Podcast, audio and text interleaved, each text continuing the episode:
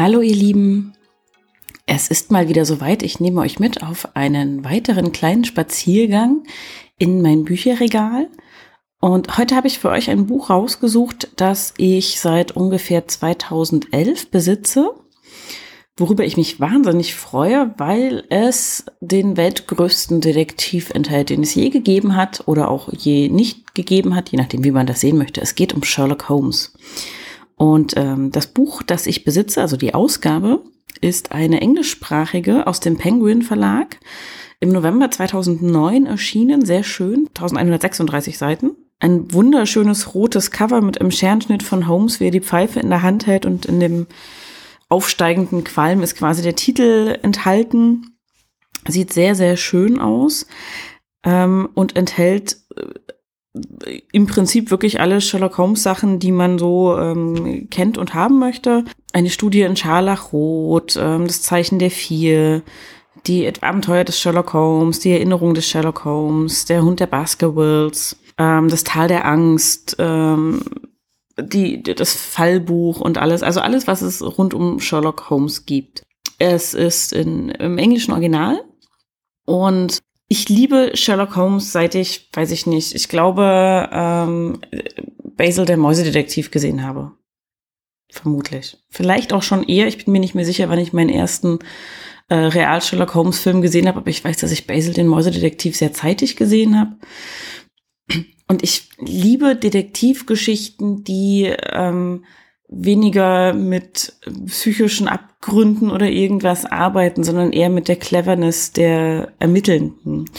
Ähm, will heißen, also ich liebe Krimis generell, und Sherlock Holmes hat mich einfach immer mit, mit seiner Cleverness beeindruckt, mit seiner Beobachtungsgabe, mit den Schlüssen, die er ziehen kann.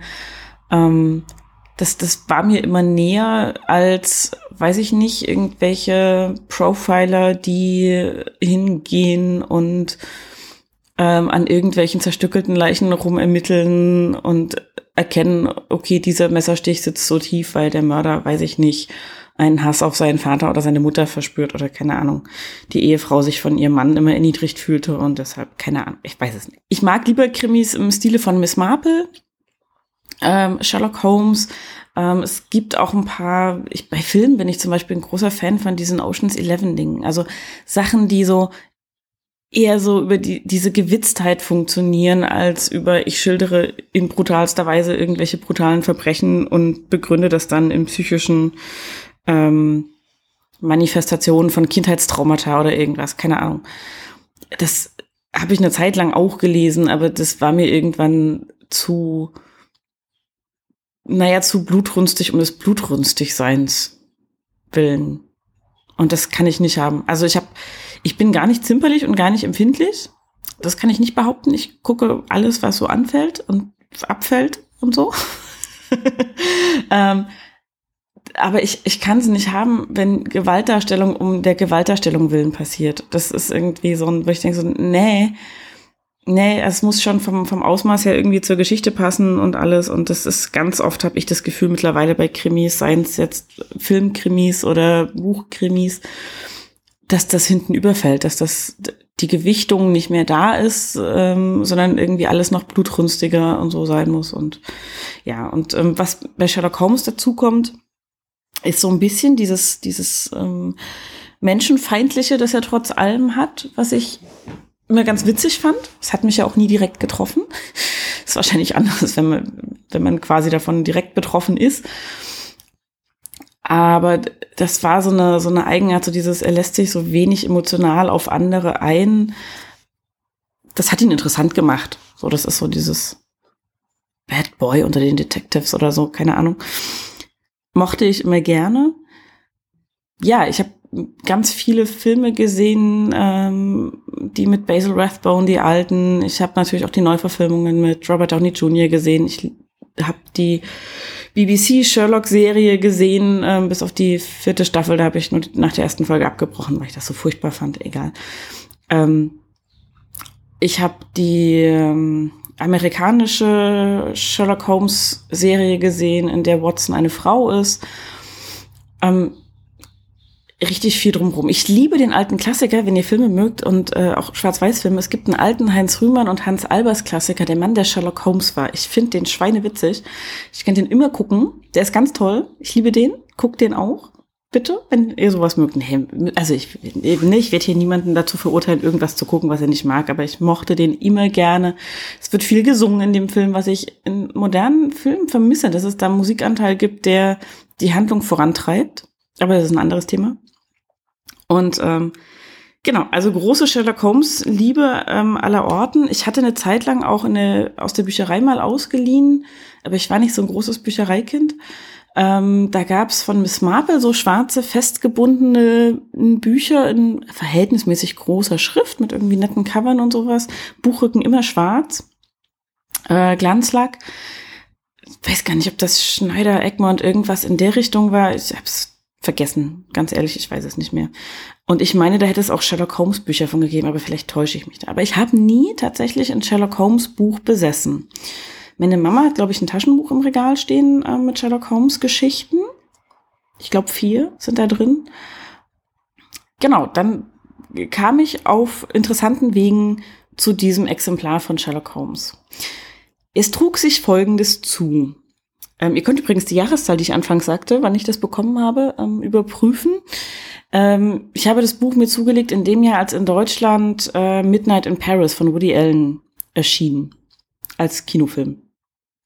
Den habe ich nämlich gesehen im Herbst zusammen mit meiner Kollegin und Freundin Natalie, ähm, weil wir beide große Paris-Fans sind und wir dachten so, na gucken wir doch mal rein. Das ist auch so ein Zeitsprung in die 20er Jahre. Das ist eine Epoche, die ich so aus der heutigen Sicht immer gerne betrachte. Ich möchte da nicht leben. Ich möchte das nur mal festhalten, dass ich da nicht leben möchte. Aber ich finde sie schön so in der Betrachtung. Und wir sahen diesen Film. Das muss ein oder zwei Wochen vor dem ähm, Wochenende gewesen sein, an das der 3. Oktober grenzte. Der war in dem Jahr ein Montag. Und wir sind aus diesem Film rausgekommen und waren beide so voller Lust, mal wieder nach Paris zu fahren.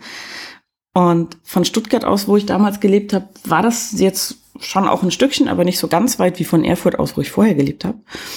Äh, oder jetzt von Leipzig aus zum Beispiel.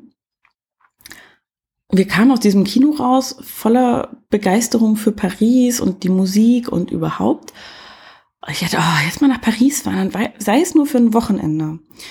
Und dann stellte ich am nächsten Tag auf Arbeit fest, äh, Moment, ich habe an dem Samstag äh, frei, wo dieses lange dritte Oktoberwochenende ist. Das heißt, ich könnte samstags hinfahren, zwei Nächte in der Jugendherberge pennen und montags wieder zurück. Mache ich.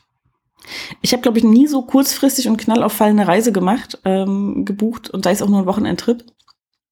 Also bis dahin auf jeden Fall nicht. Und war so ein bisschen selber von mir überrumpelt, weil ich das irgendwie so, ich war dann sonst immer eher so die Planerin, beziehungsweise habe mich dankenswerterweise immer mitnehmen lassen, wenn meine Eltern gesagt haben, du, wir fahren an die, ans Meer, an die Ostsee, wisse mit? Und ich ja, na klar. Ähm, aber so für mich selber komplett alles organisieren, planen etc. pp, das habe ich vorher einfach nicht gemacht. So, oder nicht so kurzfristig jedenfalls. Ich habe hinzu eine Mitfahrgelegenheit gebucht. Ähm, Rückzug ganz früh Uhr morgens äh, eine Fahrt erster Klasse im TGW aufgrund eines Bugs im, im Bahnbuchungssystem. Ein sehr günstiges erste Klasse TGW-Ticket inklusive Frühstück. Das war sehr angenehm, muss ich sagen. Und zwei Nächte für jeweils 10 Euro in der Jugendherberge, wo es dann morgens noch Croissant und Kaffee und Marmelade zum Frühstück dazu gab, inklusive. Äh, dies, äh, die Jugendherberge kann ich nicht weiterempfehlen. Äh, zum einen, weil ich mich an den Namen nicht erinnere und zu ein, zum anderen, weil ich sie nicht weiterempfehlen möchte. Sie war nicht besonders gut. Ähm, das waren so Matratzen, die irgendwie so einen Gummischonbezug drum hatten. Da lagen zwar von oben klassisch Baumwolllaken drauf, keine Spannbettlaken, aber unten nicht. Und mit der unteren Gummiseite lagen die halt direkt auf so einem Federrost, so Metallfederrost. Ähm, ja, sobald man sich da umgedreht hat oder auch nur, weiß ich nicht, die große Zehe bewegt hat, quietschte das wie blöde. Ich habe in einem Dreibettzimmer geschlafen mit zwei anderen Mädels, die sich da auch eingebucht hatten, die ich nicht kannte. Wir haben alle drei nicht sehr gut geschlafen, ähm, konnten einander aber auch keinen Vorwurf machen, weil sobald sich eine umgedreht hat, wenn sie schlief, wurden alle drei wach davon, weil das so laut quietscht. Das war ganz furchtbar. Naja, ich war jung und brauchte den Kick oder so. Und jedenfalls hatte ich den Samstagnachmittag in der Stadt und ich hatte den Sonntag komplett in der Stadt und hatte mich ein bisschen, ein kleines bisschen kundig gemacht. Ich hatte im Buchladen gearbeitet und hatte so einen Mini-Reiseführer dabei, so für die Handtasche, ähm, was ich alles angucken will. Ich wusste natürlich ein paar Sachen. Ich war vorher schon in Paris gewesen ähm, mit meinen Eltern, ich glaube sogar zweimal. Ich bin mir gerade nicht mehr sicher vielleicht auch nur einmal.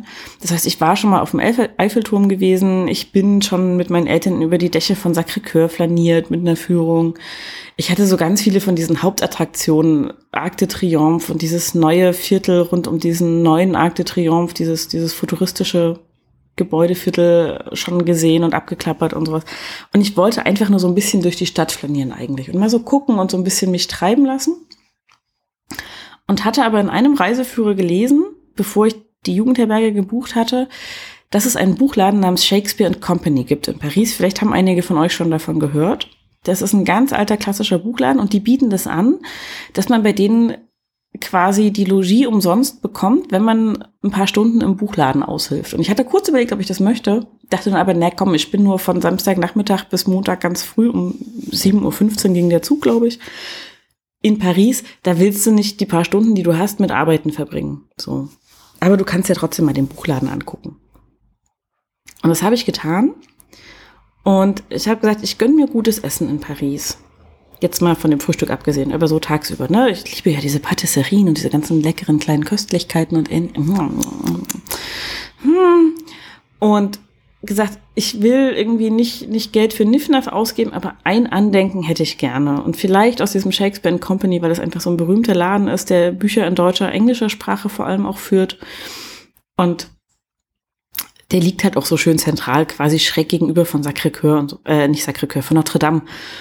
Und äh, total zentral und lauschig und der ist einfach von außen schon hübsch. Das ist, glaube ich, ein altes Jugendstilgebäude, wenn ich es äh, richtig zuordne. Ich bin also in diesen Laden rein, musste sehr aufpassen. Ich bin ähm, grundsätzlich eine, eine Rucksackträgerin eigentlich, weil ich mal so einen kaputten Rücken habe. Aber ich glaube, damals habe ich eine Umhängetasche ge dabei gehabt, weil es einfach handlicher war, so mit Fotoapparat rausholen und allem. Und ähm, musste in diesem Laden aufpassen, dass ich nicht mit meiner Umhängetasche ständig irgendwas umreiße, weil der ganz eng und ganz vollgestopft ist. Da sind unter der Treppe, auf der Treppe, über der Treppe, über jedem Tour Türsturz, überall sind Bücher, was ein totales Paradies ist. Und es war fantastisch. Und ich dachte, oh Gott, du kannst hier nichts mitnehmen. Wie willst du dich hier je für ein Buch entscheiden? Das geht gar nicht. Und ich stöberte durch den Laden. Ich, man kann da auch nach oben gehen, wo dann diese ähm, Leute übernachten, die dann eben diesen Deal eingehen, dass sie da arbeiten und übernachten. Dann ist dann so, ein, so eine Chaiselange und alles. Und es war total schön und ich strich so über die Buchrücken und atmete den Duft von diesem echt wahnsinnig traditionellen Buchladen. Und dann beim Runtergehen war ich eigentlich schon so in der Stimmung, na gut, ich gehe ohne Buch hier raus. Was will ich auch den Rest des Tages ein Buch mit mir rumschleppen? Ist dann im Zweifelsfall auch schwer, je nachdem, was es ist. Und dann lief ich auf die Kasse zu und da war wirklich neben dem Türsturz, ganz am Rand des Regals, was eigentlich nie ein guter Platz für ein Buch ist, äh, ein großer dunkler Rücken, auf dem so ein bisschen eine Goldprägung war. Taschenbuchrücken. Ich dachte, hm, guck ich mir mal an. Und es war dieses ähm, Complete Works of Sherlock Holmes. Und ich musste einfach zuschlagen. Es war einfach so ein, ja, jetzt, dieses Buch ist meins das muss ich jetzt haben. Es war auf Englisch, was mich sehr gefreut hat, weil ich ohnehin äh, immer versuche, ähm, mein Englisch am, am Laufen zu halten oder bei Qualität zu halten, indem ich englische Bücher lese, Sachen auch mal auf Englisch gucke bei Filmen und Serien. Und ähm, dachte so, ja, und ich will halt auch mal irgendwie so dieses Original schnuppern sozusagen, wie, wie Conan Doyle das geschrieben hat. Und ähm, bin habe dieses Buch gegriffen, geguckt, sollte irgendwie, weiß ich nicht, 20 Euro kosten und es ist echt ein großer Kavenzmann, also ne, wesentlich größer als ein Ziegelstein und ungefähr so schwer gefühlt. Ähm, es wurde in meiner Tasche sehr eng mit diesem Buch, in meiner Umhängetasche. Und ich habe aber gesagt, ich muss dieses Buch haben. Bin damit zur Kasse gelaufen. Die Kassiererin war eine junge Deutsche. mit der ich mich dann gut verständigen konnte und die meinte, boah, hast du ein Glück. Ich so, wieso?